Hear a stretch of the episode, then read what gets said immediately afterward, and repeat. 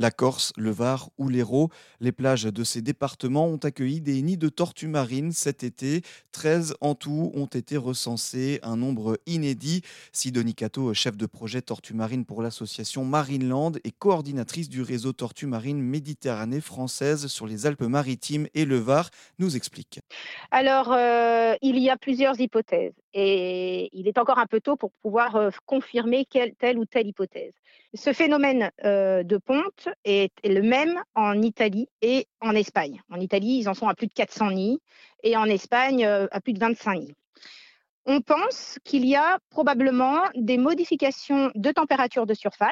Ces températures de surface vont modifier les courants et les tortues marines sont des espèces migratrices. Elles, elles se mettent dans les courants. Du coup, du point de vue de la tortue, elle se met dans ces courants.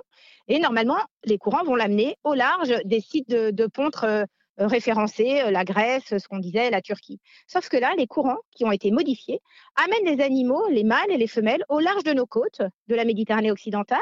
Et euh, du coup, pendant la période d'accouplement, les mâles et les femelles se retrouvent. Et à ce moment-là, elle va justement regagner la côte pour pouvoir déposer leurs œufs. Donc ça, c'est la première hypothèse.